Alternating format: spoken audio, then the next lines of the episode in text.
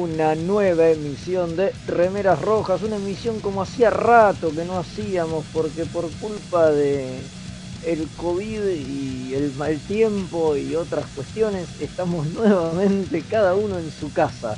Así que hoy me acompañan desde la virtualidad como la última semana también el señor Leonardo Rubio. ¿Cómo le va? ¿Cómo le va? ¿Qué dice, capitán designado? Acá andamos.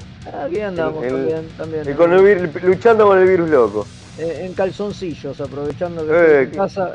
Porque ustedes en el estudio me censuran, no me dejan sacarme los pantalones. Yo ya pedí. Pero no tiene frío. Estoy, estoy tramitando con el almirante eh, Pablo, una, hicimos una, petición, un petitorio. Pasa que yo digo petitorio y la gente se ríe y piensa en otras cosas. Hágame un petitorio, le decían. Pero bueno, nada, estamos ahí firmando para que yo pueda hacer el programa en calzoncillo desde el estudio. Pero mientras tanto aprovecho que hoy estoy en casa y lo hago de esa manera a pesar del frío. Eh, y bueno, del otro lado internetico también, a mi, si espero a mi diestra, a mi siniestra virtual, se reincorporan otra vez ya recuperados más o menos, o, todo lo que pueden haberse recuperado. Ponele. Días, ponele el alfer Ismael y la consejera Kim. ¿Cómo andan? Los presenté los dos juntos, los que no saben cuál vamos a hablar. Con moco, con mucho moco todavía. Buenísimo. Bueno, y hoy vamos a tener un programa como los que hacemos siempre. Por ahí estamos un poco más lentos, ya medio que nos desacostumbramos a esto de no, es cierto. las caras y pellizcarnos por debajo de la mesa cuando uno tiene que hablar. Eh, por debajo. Pero vamos a tratar de que esto salga de la mejor manera posible. Y para que esto salga de la mejor manera posible, también en otro rincón de esta galaxia internetica está el Comodoro Gonza ayudándonos y asistiéndonos justamente para que el programa llegue a todos ustedes. Muchas gracias por estar ahí también del otro lado. Te queremos. Te queremos, te queremos. Sí, totalmente. Bueno, ¿y qué tenemos para hoy? ¿Quién me cuenta? Que tenga ganas. Bueno, le cuento yo si quiere. Mira, ya que tomé, bueno, también ya que tomé la lo escucha con una están todos, están todos apestados, todos medio Estamos todos, vamos a decirle la verdad, estamos todos con los virus locos, pero en, en realidad para decirlo pintorescamente, el virus loco, virus, estamos todos hechos mierda, eso lo decimos. unas pocas ganas de vivir ahí hoy en este programa, señores y bueno, estamos haciendo lo que se puede. Eh, bueno. Si no, nos vamos a suicidar en masa. Por favor, no, no, no, no, no. Eh, eh, pero estamos acá firmes, saliendo como podemos, pero no dejamos de hacer el programa porque nos gusta y amamos Star Trek. bueno, seguimos con la temática, ya no sos igual, ya no sos igual. y hoy nos toca un capítulo de Enterprise. Así es, The Bridge o La Brecha. La Brecha. Quizá el menos el menos, el menos polémico porque la polema, ahora vamos a hablar un ratito, ¿no? Pero como que la polema se resuelve. Es verdad. Este es verdad. claro, exactamente, no queda abierta, ¿no? Claro, acá, acá, la, o sea, claro, en los otros tampoco es que queda abierta, pero digo, el conflicto se resolvía de manera única. Acá se genera una polémica y bueno, al final se, se resuelve. Ya vamos a hablar en un, ratito. Eh, lindo capítulo, bueno, ya lo vamos a comentar. Interesante capítulo, sí. Eh, y además. Vamos a hablar de un, de, un amigo que apareció. Sí, ¿Eh? diga, diga. Digo, parece que no nos oyen. No, sí, sí, sí, sí, Dígalo. Ah, aparte de eso, vamos a tener la visita de. No, mentira, no, la visita no, estaría buenísimo. Pero vamos a hablar un poco de la carrera de Will Wheaton. Sí, el aparecido. ¿Quién es ese? Y uno que apareció. El papá. Claro, el que apareció hace muy poquito en cierta serie que, bueno, ya hicimos la...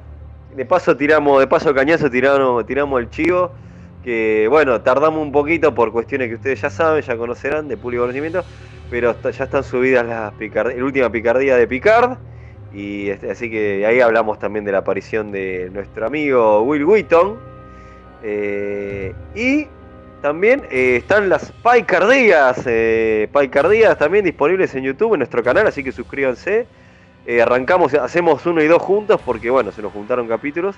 Así que vayan, eh, vayan y cópense y miren las reseñas y vuélvanse locos como nosotros. Volvió, volvió el 2 por 1 como en las mejores épocas de la economía argentina. Claro que sí. Así que todo eso tenemos, un programón promete. Si nos dejan los virus locos hacerlo. Y además, como si esto fuera poco, nos pueden dejar mensajes, ¿no? Nos pueden mandar mensajes y comunicarse con nosotros, que es algo que la gente se muere por hacer. No me pregunten por qué, pero es así. La gente muere, me para en la calle y me dice, discúlpame, ¿cómo hago para escribirles? ¿Así te dicen? Sí, sí, sí, así me dicen. Yo digo, mira, yo no sé porque aquel que da los teléfonos es Mael, así que... Y yo te digo que se pueden comunicar con nosotros al más 54 911 2479 2288. Y ahí se metió se metió alguien más a la conversación, tenemos una duplicación de audio. ¡Oh! Y bueno, esto es así. Estamos haciendo todo para mejorar. La, magia, la magia del cine.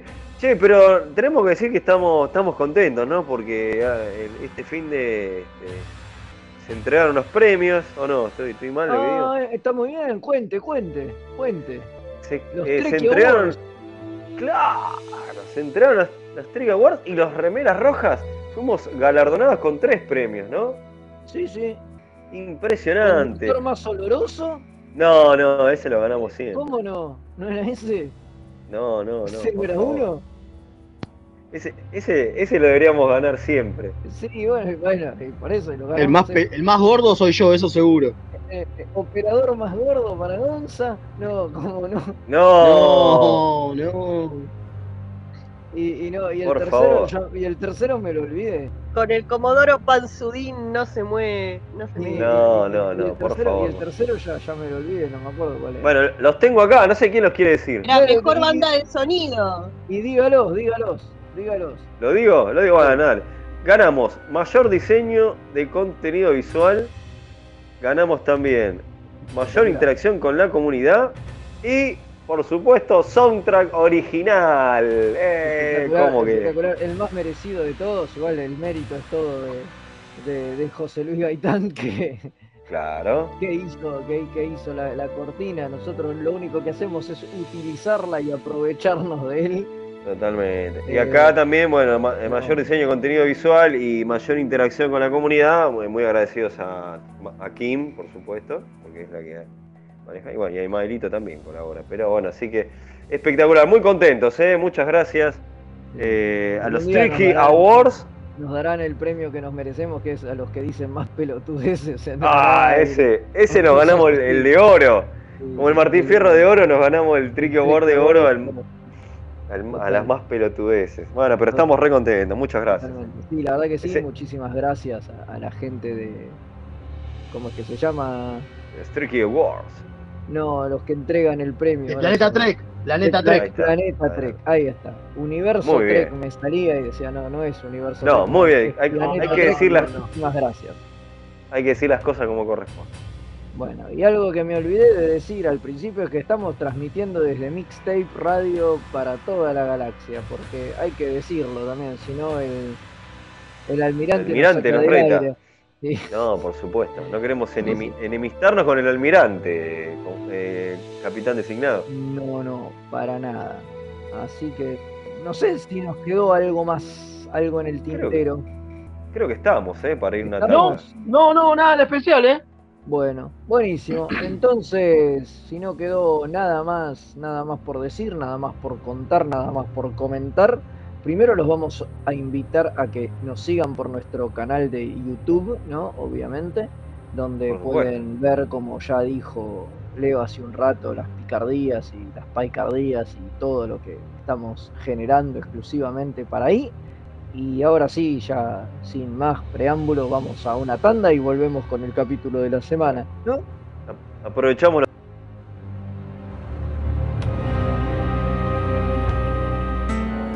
Hola, soy Gerardo y los pibes de Remera Roja me dijeron que les recuerde que lo pueden seguir en Instagram, Facebook y Twitter, siempre buscando arroba Remera Roja, Jorece al final. Así está bien, nene, ¿Me dejan de romper la bola ya con esta pelotudez de las redes sociales? Gracias.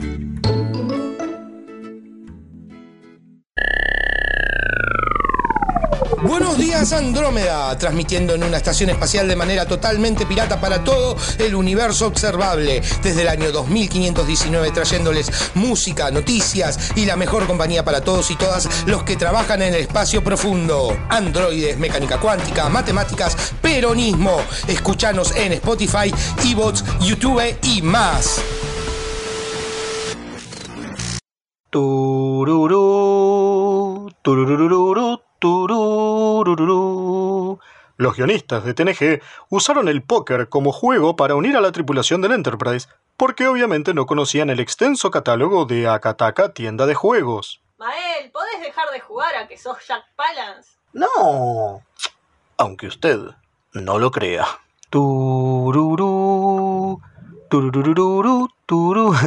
De lo que se perdieron. Todo por no entrar en Instagram o Facebook y buscar Akataka BG con Kai Larga. ¡Qué giles! ¿Tenés un paquete que entregar? ¿Tenés algún envío urgente que hacer? Contactá a Mensa Fleet. Hasta que no se invente el transportador, es el mejor servicio de mensajería. Búscalo en Instagram como arroba mensafleet. Se escribe Fleet con doble E. Incoming transmission. ¿Y qué pasó? Berman y Piller aparecen con un producto mm, un poquito parecido a lo que había dejado ahí Straczynski en Paramount. Qué heavy, qué momento. Remeras rojas, te contamos todo lo que Rick Berman no quiere que sepas.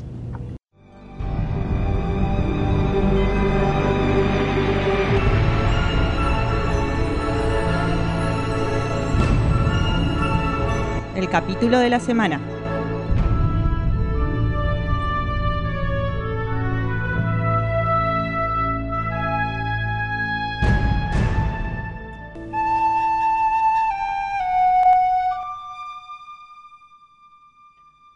Y suena la flautita de nuestro pelado favorito. Y eso quiere decir que es hora de hablar del capítulo de la semana. Y esta semana estamos con qué temática, Leo. Ya no sos igual, ya no sos igual. Seguimos con la temática, claro que sí. Esa es donde. Sos un vigilante de la federal, vieja. Claro, no lo quiero decir, pero sí. Eh, y esa temática donde hay decisiones polémicas. Eh, Hay cosas polémicas. tratando. Y hoy Sí, estamos con The Breach, ¿no? Un capítulo de Enterprise, el 21 de la segunda temporada, si la memoria no me falla. Sí, señor, lo ha dicho perfecto. Muy bien, Sí, segunda temporada, el 21 de la segunda. exacto. Que está dirigido por... Sí, dígalo. nada más ni nada menos que por nuestro amigo Robbie Duncan McNeil. O sea, Paris. Mira vos. Exactamente, uno de los capítulos que, que dirigió Robbie Duncan. Así que, bueno, capítulo interesante.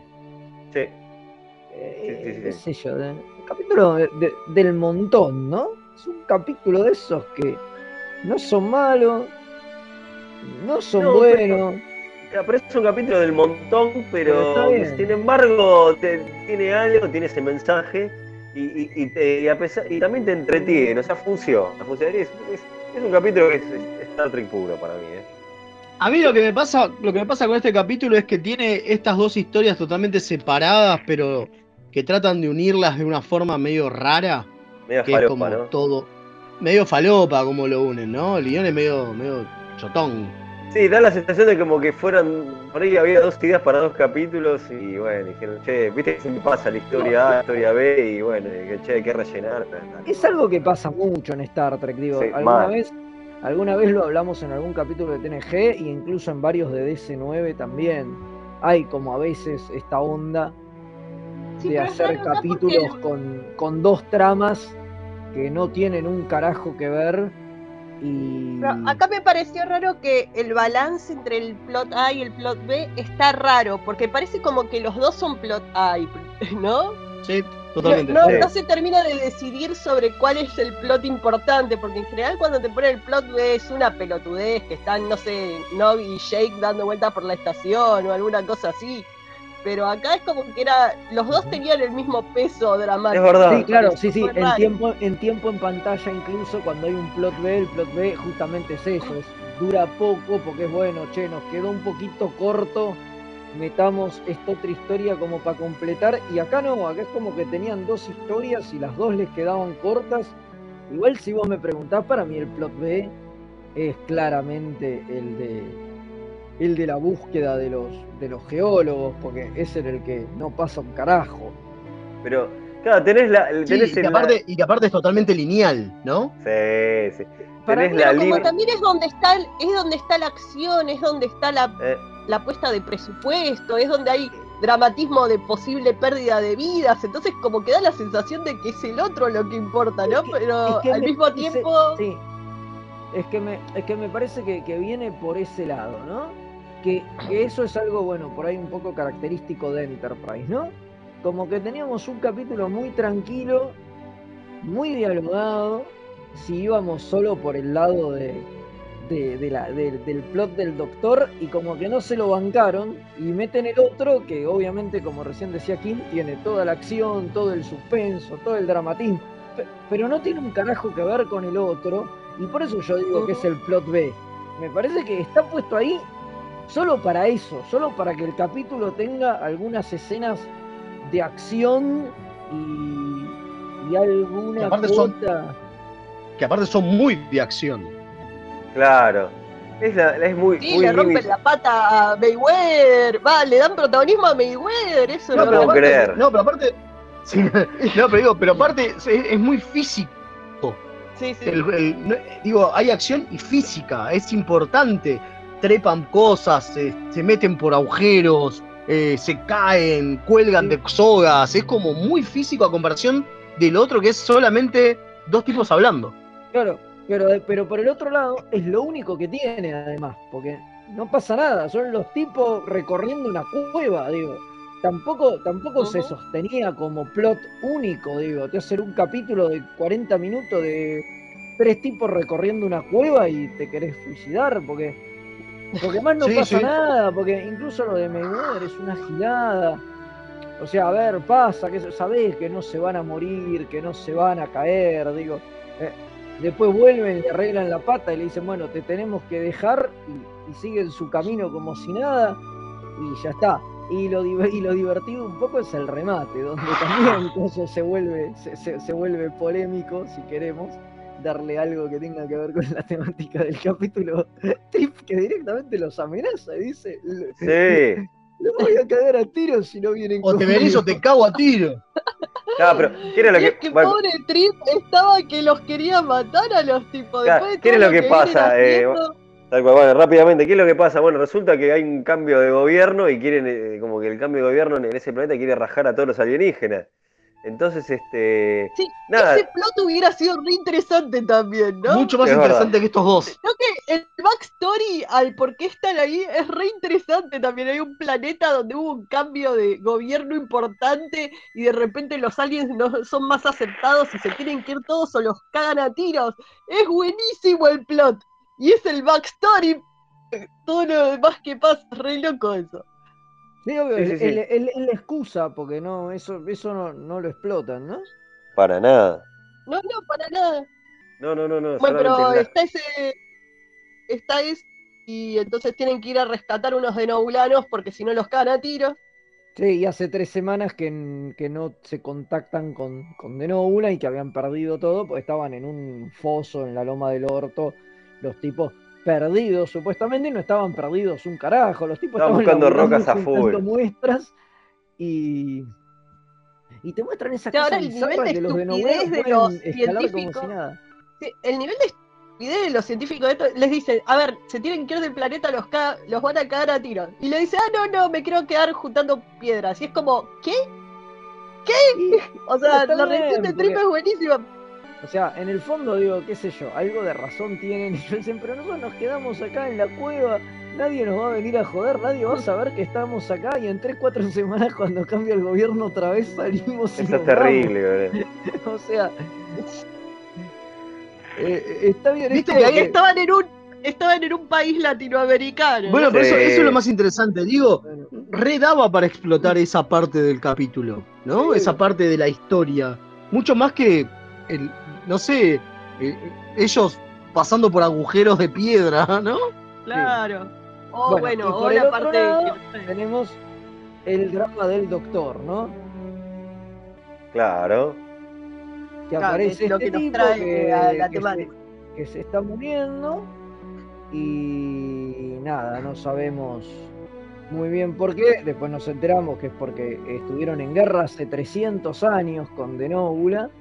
El tipo no quiere Y que los lo atienda. denobulanos, no, pasa que los denobulanos mataron a millones de los antarianos. Eso es lo importante. Sí, pero a Claro. ver, pero no, pero también te dan a entender que los antarianos mataron un montón de denobulanos también.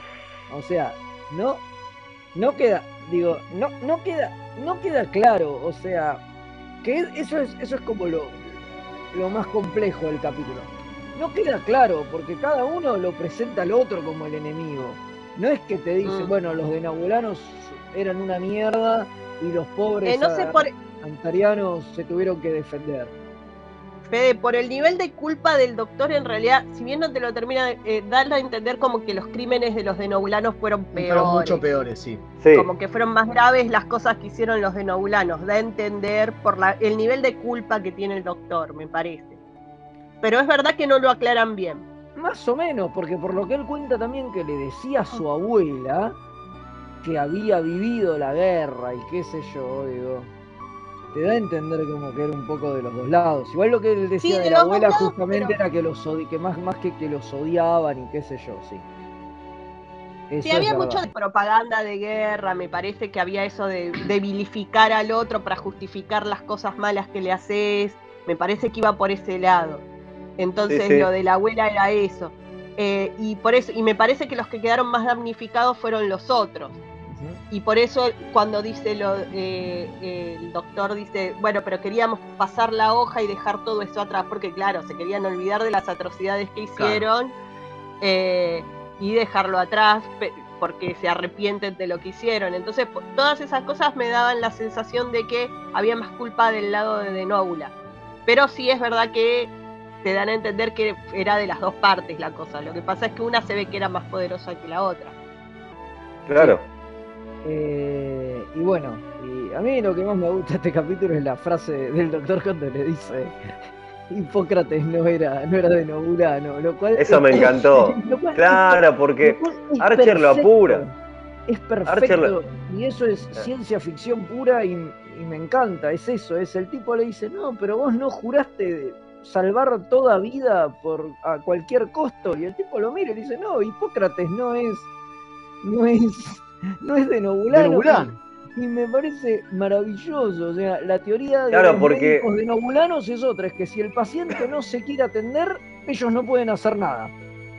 O sea, Si es la no- primera vez que te ponen esta cuestión de códigos éticos diferentes para distintas razas y está muy interesante. eso. Muy bueno. Principalmente, principalmente porque es una cosa que Star Trek hace todo el tiempo.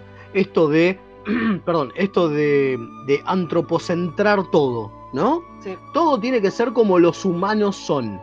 Chupala, loco, yo soy de Nobulano y soy distinto. ¿Qué Hipócrates? Metete Sí, Hipócrates en el claro. orto. Y ahí el otro le dice, güey, pero estás en una nave humana, entonces, entonces eso te hace pensar en, claro, eh, en cómo es hoy en la siglo 24, ¿no? De la Federación.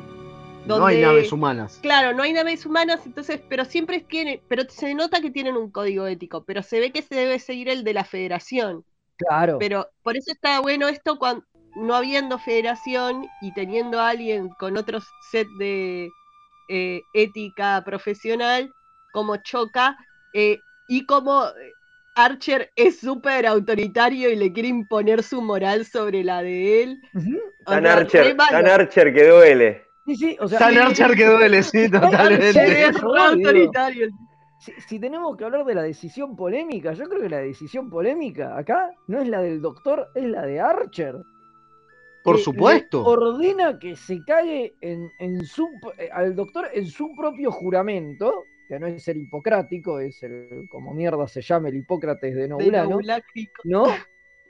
Y le Claro. dice, yo te estoy ordenando que vos lo hagas. Y el tipo dice, no, bueno, bueno, está bien, pero podés ir a hablar y qué sé yo, y medio que lo termina obligando igual. Le dice, bueno, convencelo al tipo de que si vos no lo podés operar por las buenas, digo, y no lo vas a hacer por las malas, le dice, bueno, convencelo para que el tipo acepte operarse, que es lo que al final del capítulo sucede, obviamente. Pero digo, pero, pero, pero, pero es la- la- lo polémico es eso, es la decisión de Archer de no permitirle al doctor, eh, Trabajar tomar- con sus propias reglas. exacto, tomar Es su cierto. propia decisión de decir, bueno, si el tipo no quiere, que no, yo- no me importa, está bien que se muera.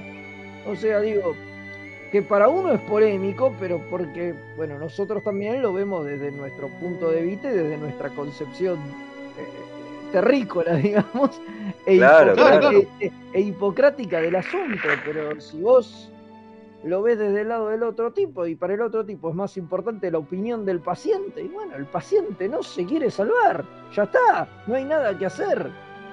Bueno, eso es interesante viendo el tema de los casos con las religiones, por ejemplo, como la de los testigos de Jehová que no quieren transfusiones y se niegan a ser operados.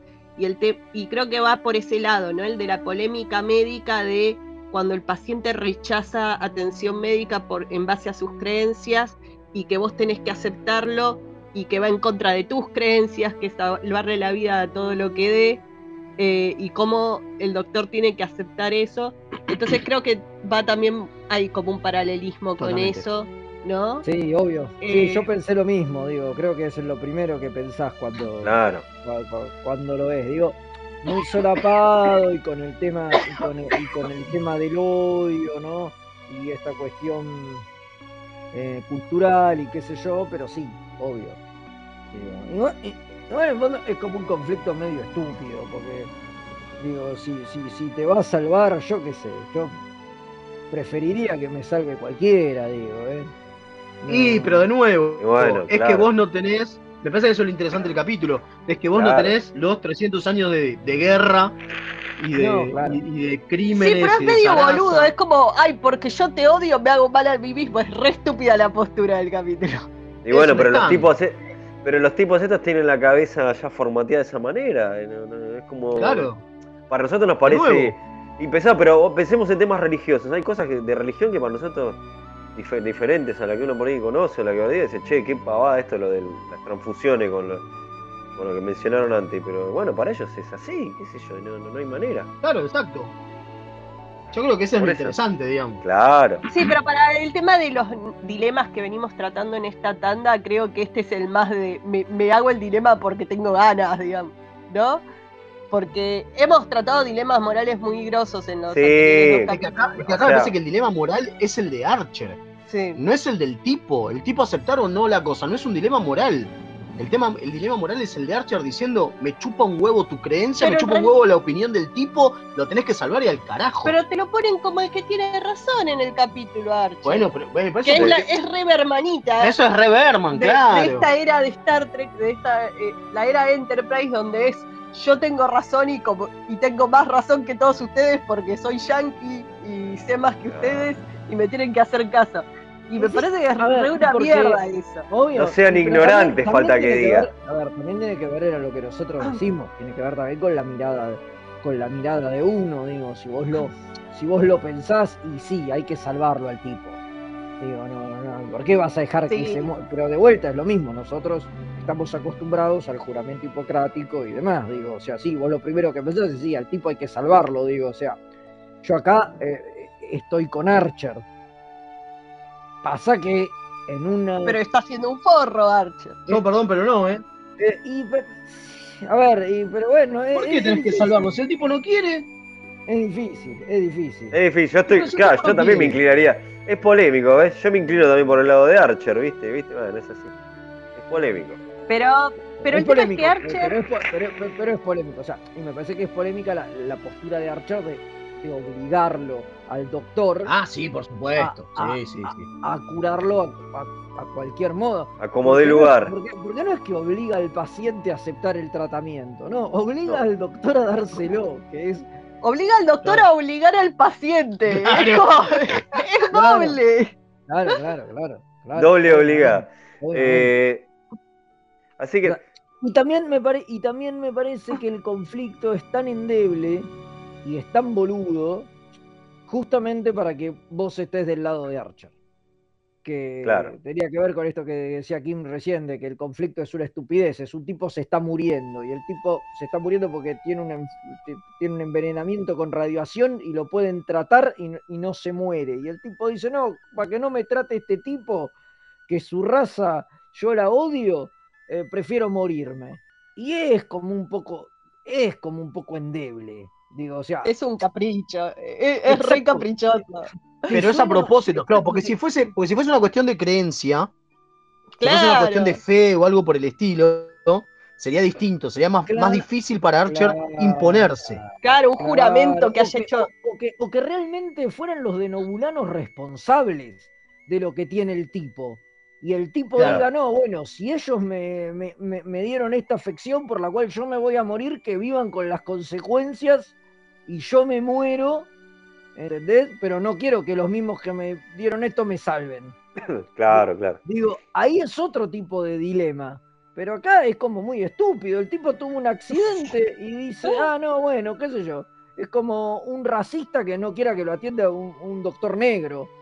Es un poco eso. Claro. Es, ah, no, Pero no, más si, me, ridículo. si me va a operar, si me va a operar el negro me muero. Y es como estúpido. Sí.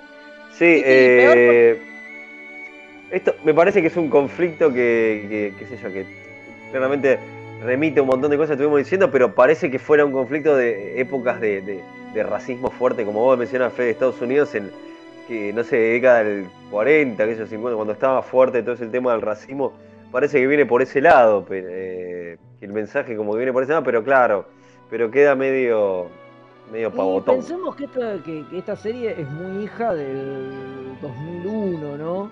Claro, Y claro. está Claro, todo el obvio. tema de los musulmanes y, y todo lo que lo- la, la- la- la- la represión y todo lo que estaban viendo los musulmanes que vivían mismo en Estados Unidos, ¿no? Que eran tratados como mierda, producto de que, de que creían que todos eran terroristas y qué sé yo. Entonces, Claro. Me parece que también la lectura tiene que venir por ese lado, ¿no? Sí, sí, sí. por, por ese lado que, que Sí, es muy es muy de esa época puntual y esta serie viste siempre la tenés que analizar con esa vara del momento específico en el que salió que es un momento Muy particular. muy, muy particular de la, de la historia norteamericana donde donde estaba viste había ciertas cuestiones que estaban muy muy presentes y, y bueno y me parece que, que viene por ese lado por eso el tema de las creencias de, de- de- de la guerra de las rivalidades de- del tema el tema médico digo me, me parece que viene un poco por por ese lado Sí, sí, sí. Eh, no bueno, me eh, parece.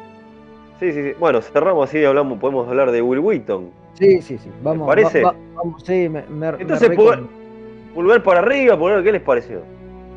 Me- Medio. Medio, medio. Es uno de esos capítulos que son de los capítulos que uno no recuerda. Yo la verdad que no me lo acordaba este capítulo. Eh, cuando ahora que lo volví a ver, digo, entonces son de esos capítulos irrelevantes. Yo me, acor- me acordaba más de lo de lo del límite vertical que es toda la parte esa de, de- que lo del otro, el otro conflicto. No, yo no, yo la verdad que no, que no, que no me acordaba casi nada, ¿eh? Ahora que lo reví, no me acordaba casi nada. Por eso digo, de esos capítulos intrascendentes, que, a ver, que en el fondo son la mayoría. Cuando uno ve esta serie, digo, que tienen veintipico capítulos por la mayoría son así. Después te acordás los cinco o seis que están muy buenos y los dos o tres que son horribles, ponele. ¿no? Pero después en el Después medio, el resto, claro, están los del el medio, medio. hay- siempre hay 10 o 15 capítulos que pasan sin pena ni gloria, que por ahí después lo vuelven a ver, ah, cierto, este, pero pero muchos te los olvidás, qué Es cierto, es cierto, Y este para mí entra recontra en esa categoría, ¿eh?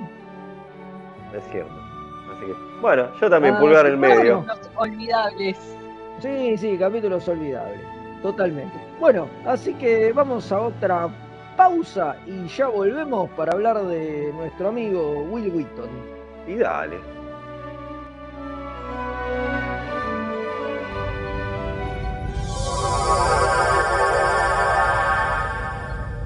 Remeras rojas. Los que sobrevivan vuelven después de la tanda.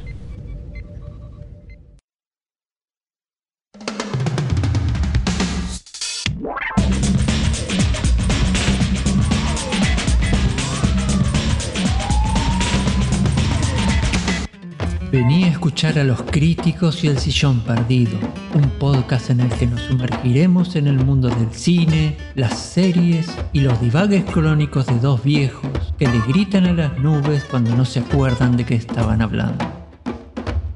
En bit.ly barra los críticos y el sillón perdido podrás encontrar todas las formas para escucharlo, como iVoox, Spotify, Apple Podcast o tu aplicación de podcast favorita. ¡Corre, que nos vienen a buscar! Para el otro lado, para el otro lado. Tan rápido llegó el Uber. Los amigurumis vienen directo de Japón y no son solo peluches tejidos, son parte de su cultura y son muy kawaii. Tené tu amigurumi personalizado de la mano de Hecho con Amor, de Mamá Manualidades. Búscanos en Instagram como amigurumis.mamamanualidades para ver todas nuestras creaciones. Las mejores impresiones 3D, los más hermosos sublimados y el mejor trabajo en vinilo lo podés encontrar en Bazar FL413. Hacemos todas las personalizaciones y le ponemos la mejor onda. Búscanos en Instagram como bazar.fl413 y haz tus sueños realidad. FL413, un bazar abierto a puro diseño.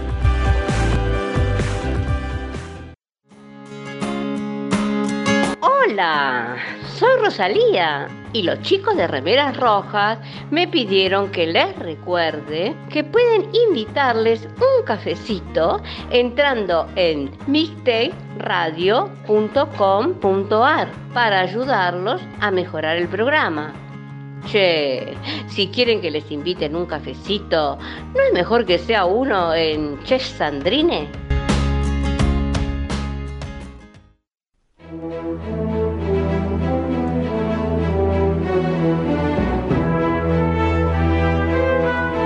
Tripulación no hay viaje.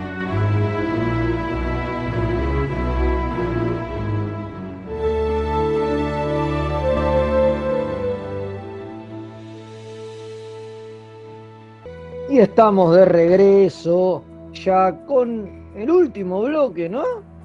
Sí, señor. El último Sí, señor.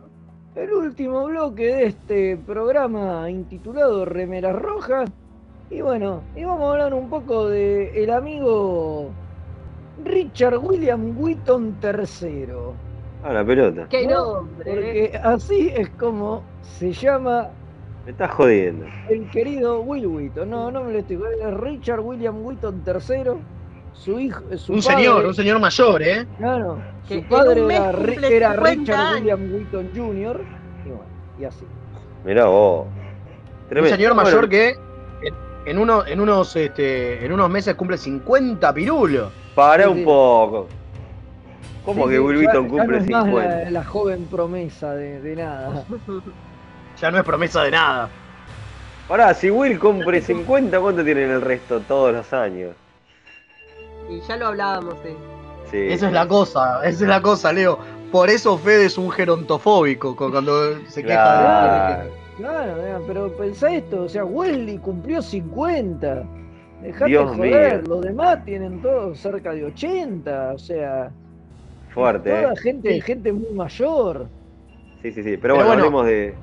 Estamos a- para hablar de Will Wheaton, que una de las cosas que tiene Wheaton es que tuvo una infancia, obviamente empezó muy chico a actuar, y eh, él se queja mucho porque los padres lo... No, no abusaron de él a nivel sexual, pero sí abusaron de él a nivel eh, de que lo llevaban y, y le empujaban a hacer algo que él no quería, que era actuar. Sí, Eso- sí, sí, sí. Queda claro Fuerte. en varias de sus en varias de sus entrevistas desde cuando pudo contarlo, después de mucha terapia y después de muchas cosas, eh, el tipo hasta el día de hoy toma antidepresivos, porque una de las cosas que le pasaba era que a él no le gustaba actuar. Y a pesar de que lo veíamos feliz y como una, una, una- una gran promesa, como decía Federico recién, todo eso era empujado por la madre y por el padre, principalmente por la madre, eh, que lo único que quería era que el, eh, vivir de la guita que ganaba Will. Sí, y eso sí, lo sí, llevó sí. a hacer cosas que él no quería hacer. Algo parecido no pasó con apareció- Macaulay Culkin. Sí. Sí, la madre, la madre era actriz. Exacto. La madre, la madre era actriz y el padre era, era médico. Era Mira. doctor. y, y él dice que, que el padre lo trataba muy mal y era, era abusivo con él y que la madre no mucho no, no le importaba y bueno nada eso que los dos le lo obligaban a actuar sobre todo sobre todo la madre pero que el padre a raíz de esto lo, lo maltrataba porque era tipo cuando él no quería y qué sé yo viste le, le gritaba no sé si no le pegaba incluso Eh, Sí, me parece que ahí está la cosa, ¿no? De, de- de los clásicos. Esta es una historia de las, de, de las clásicas de los chicos de Hollywood, ¿no? Sí. Que los empujan mal. a hacer cosas que no quieren. Y, una- y esto, eh, Will, ahora que obviamente es mayor y en realidad hace rato, hace muchos años, viene pregonando como para que esto deje de pasar. Como para que los niños de Hollywood eh, tengan acompañantes legales que realmente se preocupen por su salud mental. Lo cual está buenísimo. Sí, sí, sí, sí, totalmente. Fuerte. Él eh. empezó a laburar en el 81 en películas, no, perdón, sí, en una película de televisión llamaba, llamada A Long Way Home. Eh, o sea que era pendejo. Era pendejo, pendejo. Estamos hablando que nació en el 72, o sea que... tenía nueve años Nada. Exactamente, nada, era un niño. Y. mm, Y su, su papel, obviamente, su papel grosso, con el que todo el mundo lo conoce, es con Stand By Me en el 86, ¿no? Donde está con, Claro. con el amor de Federico Jerry O'Connell. Claro, totalmente. Claro. Cuenta obviamente. conmigo. Y esto es, eh, cuenta conmigo, claro, que es un año antes de, de- de hacer Star Trek, digamos. Exactamente, antes de entrar a, a- a TNG. Es la que lo popularizó, digamos, a, a- Will Wheaton. La película, ¿no? Y sí, es por la película, claro, por la que se lo recuerda más, porque después justamente de, TNG él se va bastante de la actuación, se ve que logra separarse de esto por, supongo que por la experiencia que tuvo traumática con la familia. Igual él tiene muy buenos recuerdos de TNG, porque él di- dice todo el tiempo en las entrevistas de que el, el plantel de actores eran su verdadera familia y que es con los que se crió y a los que quiere y que lo- la forma en que lo trataron es por cómo creció bien él. o sea, a ese nivel. Claro, como, como, como que Gage McFadden en realidad es su mamá del espacio, lo dice siempre, y que en realidad él es la persona que es gracias a ella y a los que estuvieron con él en, en TNG. Lo cual es rarísimo, pensá lo mal que estaba el pibe como para decir eso. ¿No? Lo No, maltratado Claro, la pe- cosa que a estaba. ver, pensemos que todas las horas de, actuación que tiene cada actor se transforman en una familia, ¿no? Pero bueno, pero es increíble lo, que, que prefiera a, este- a esta familia que a su verdadera familia, claramente, bueno, es como por el maltrato que, recibió. Sí, y una de las cosas que tiene él es que fue muy. Obviamente sabemos que el personaje de, de Wesley Crusher es como la representación de Gene Roddenberry en pantalla, ¿no? Eso lo, lo hemos dicho siempre. Como que el tío Gene quería mostrar a un, a un prodigio y a alguien recontragroso y a alguien bueno en todo y qué sé yo, porque era él. Digo, él se quería ver así en O sea, pantalla. digamos, es el self-insert. Exactamente. El, el primer Mary Sue, si uno quiere. Exacto. Shin hizo su propio Mary Sue y lo puso. Sí, de hecho se Will llama. Wesley porque así se llama Roddenberry. ¿no? Claro, Claro. claro, claro, claro. Eh, ahora, lo loco es que, bueno, Wheaton está solamente 85 capítulos Claro. de los 176 de, de, de TNG. Pero así todo le marcó la vida. Y así todo, con esta relación que tenía con el personaje, siempre está, estuvo muy cercano a, a Roddenberry, como que Roddenberry también lo cuidaba mucho, ¿no? Sí, sí, sí. También debe ser porque era una mujer y no se lo podía culiar, pero bueno. No, Eh, Claro, oiga. no, no. Eh, no, pero lo que digo es que es re loco que, el, que haya encontrado ¿no? el, el support, ¿no? el, el- el cariño y el apoyo en gente como Roddenberry, ¿no? que sabemos que podía ser muy buen tipo, todo lo que quieras, pero estaba, no estaba ahí para, para hacer buenas migas, estaba para seguita. Sí, Sí, sí, sí, pero bueno. Era es un pibe, así que. se ve- Y Era el bueno, eso habla, una, habla, se ve que hablan bien en esa parte, de, por supuesto, de Roddenberry también tendrá su lado oscuro, pero por supuesto tiene su lado súper positivo, que también, lo, que también lo mencionábamos, ¿no? No me Un queda bien claro la parte. Un, un detalle Sí. curioso, algo que me llamó la atención que leí Sí. investigando un poco sobre cosas, es que recién vio Deep Space Nine en el 2020, Will Wheaton. Sí. Increíble, Sí, se alejó Porque tanto. dice, dice que, que antes le parecía una. No, no es que no le gustaba, es que no la quería ver porque di- dice, yo era un pibe y sentía como que era una, como que había una competencia entre nosotros Mirá vos. y que no lo tenía que ver. Y dice, y dice, y soy, soy un boludo porque me perdí de ver una gran serie y me hubiera gustado verla en ese momento, pero bueno, pero agradezco haberla podido ver ahora de grande y apreciarla sin ese, esa cuestión que tenía en esa, en esa época de, de detestarla por sentir que nos venía a robar el protagonismo.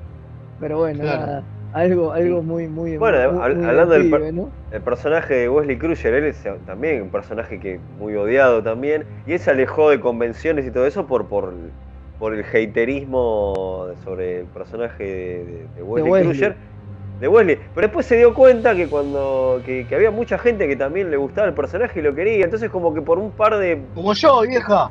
Yo lo rebanco.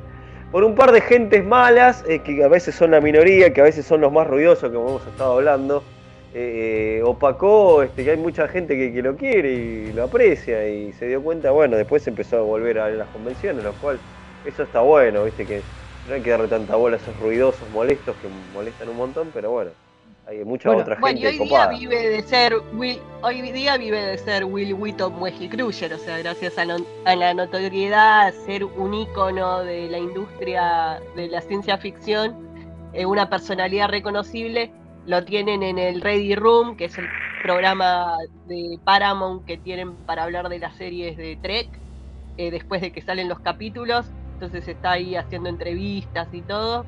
Eh, bueno, también hizo su programa de YouTube eh, Tabletop. de Tabletop, que es sobre juegos de mesa, donde él se pone a jugar juegos de mesa con otros actores y gente que amiga que tiene. Recomendamos mucho el, el episodio del Star Trek Catán con Jerry Ryan. Muy divertido. Sí. Genial. También genial. eh, hay uno con. ¿Cómo es? Con Pat La- Rufus. Con Patrick Rufus, sí, invita a gente muy copada. Y también eh, tiene uno de hacer rol, ¿no? que- De Dungeons and Dragons. Sí, Sí, sí, eh, sí. no tanto. Sí, sí, con Pat Rufus juegan Ah. Gozo. Creo que juegan este. El que tenemos acá la otra vez. eh, ¡ah!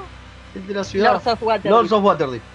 Era con la chica esta, con la pelirroja, ¿cómo es que se llama? No sé. Eh, Eh, ah, Ah, la de dueña del Doctor canal. Horrible. La dueña del canal. Bueno, Ah, Bueno, claro. Pero ¿cómo se llama?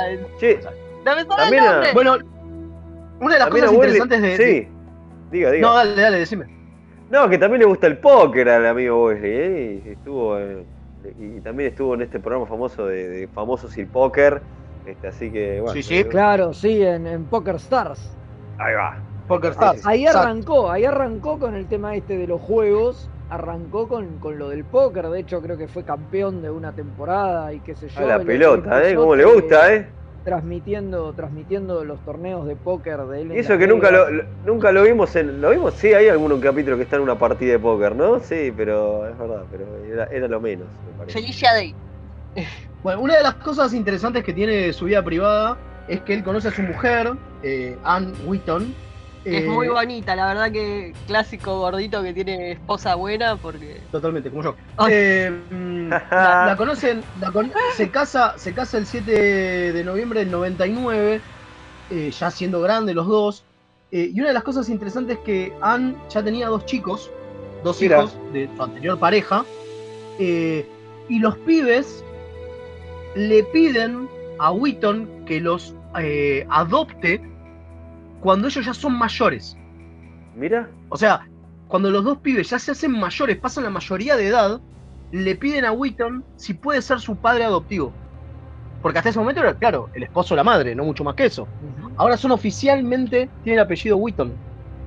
Pero Mirá porque lo pidieron los pibes. Es re grosso eso. Demuestra como lo, lo- lo buen tipo que es y cómo le debe haber hecho con la crianza más de. Porque él no tiene hijos propios, digamos, son estos dos pibes. claro. hijos- eran hijos de Anne de la, de la pareja anterior. eh, ¿Cómo debe haber hecho la crianza con respecto a lo que fue su propia crianza, no? Totalmente. Sí, sí, dice que tiene muy buena relación. Bueno, y, grande. y- y hace muy poquito, hace muy poquito, en este año, sacó una nueva versión, una versión en realidad es una versión este, mejorada y, y editada, eh, es una segunda edición, pero en realidad le cambiaron el nombre, de su libro Just a Geek, que se llama Still Just a Geek, o sea, todavía solo un geek soy, digamos, solo un geek, eh, donde entre otras cosas él cuenta cómo era ser geek en los noventas. Buenísimo. Y que no tiene nada que ver a lo que es ahora ser geek en los noventas. Sí, sí. No, ¿No? claramente. Era-. Y cómo era ser geek en los ochentas, cuando él Ah, era todavía. pendejo. Peor todavía. Que era mucho peor, claro. Ahí Eh, te pegaban en serio. Exactamente. Eh, estaba muy contento, lo pueden seguir en sus redes sociales. Estaba muy contento con la, con, con la edición de este nuevo libro, justamente porque muestra ¿no? que todavía, digo, que, que ese, ese amor por, por lo nerdo, por lo geek, como le dicen los yankees, eh, cambió y ahora es distinto. Y ahora se puede ser geek sin ningún drama y podemos tener y podemos disfrutar de Star Trek sin que nos basuren, digamos. Es verdad. Eh, eso es re grosso. Tiene un, tiene un discurso muy interesante, él en una, creo que es en una Comic Con, eh, hace unos cuantos años, donde habla qué es ser nerd, eh, y le habla a una nena, creo que de 12 años, que la madre le pregunta, ¿qué le puedo, se le pregunta al panel, ¿no? Le dice a Whittle, le dice, ¿qué le puedes decir a mi hija de 12 que tiene miedo de ser nerd? Y hace tú un discurso hermosísimo, lo pueden buscar en, en internet, de qué es ser nerd y por qué está buenísimo ser nerd y pues por qué tiene que haber orgullo en ser nerd. Eh, y me parece que eso es Witton, digo, si lo pensás es el pibe que al día de hoy, a pesar de que le pagan, hace el Ready Room, entrevista a, su, a, a los actores y se le nota la emoción de estar hablando con alguien que está haciendo un papel en ciencia ficción, ¿no? Eh, se le nota... Él decía El mismo que- parece. Diga, diga.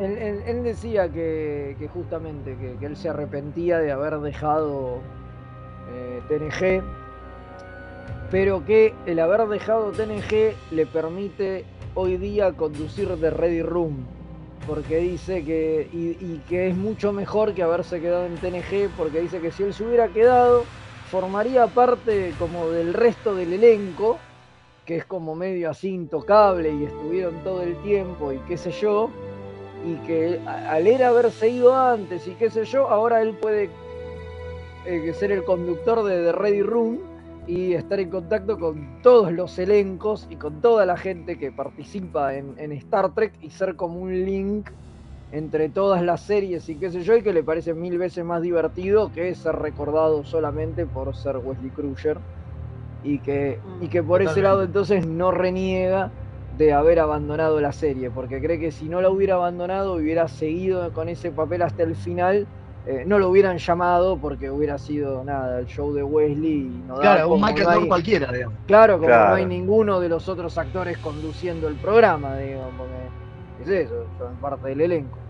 Totalmente. Bueno, ¿a ustedes no les pasó que cuando lo vieron en el cameo de Picard, cuando él aparece y hace todo ese discursito presentándose, no, no falta que diga, hola, soy Will Wheaton, porque lo ves a Will Wheaton, no lo ves a Wesley Sí, ya no lo ves a Crusher. Wesley Sí. No lo vi a Wesley, no vi una aparición de Wesley, era un cameo de Will Wheaton. Pasa que justamente me parece que Will Wheaton ya es más importante como actor que el personaje. Como ícono. como ícono, claro, como ícono de nerdo cultural, que, que Claro. el mismo Que Wesley, Wesley Crusher. Crusher. Claro, yo creo Sí, que por eso, esto quería decir que la, la personalidad de Will trascendió al personaje y uno lo ve más a Will que, al perso- que a Wesley.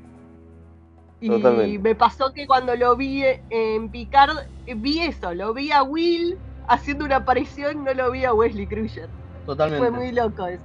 Totalmente. Totalmente. Totalmente. Bueno, solo, solo como para demostrar por qué, cómo es así, digamos, él tiene como actor, tiene 140 créditos, ¿sí? En- Obviamente en series puede tener muchos más capítulos y demás, pero como apariciones en televisión como él mismo o en documentales tiene 96. Mirá. Imagínate qué tanto peso tiene él, ¿no? Como él, más que como Wesley Crusher, Claro.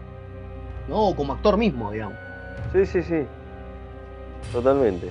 Totalmente. Bueno, ya estamos para irnos, porque si no va a venir Madame Viene Madame. y nos va y nos va a correr a cascotazo. Está Sí, sí, perfecto. sí. Así que, Así que bueno, esto Gorda, es- ponete la musiquita. Sí, sí, sí, ahora empieza la música. Ahí va. Eh, Y nos ponemos así como para irnos de, de joda y a bolichear, parece. Gracias a Tecnoman por el. Yo quiero decir, perdón, quiero decir que llegaron mensajes, no hay tiempo de leerlos. Voy a leer solamente uno porque si no me pega del, del comandante Páez que dice, queridos, un saludo de la USS Synergy. Los vi ayer en las picardías con C y con K. Qué bueno que ya están mejor.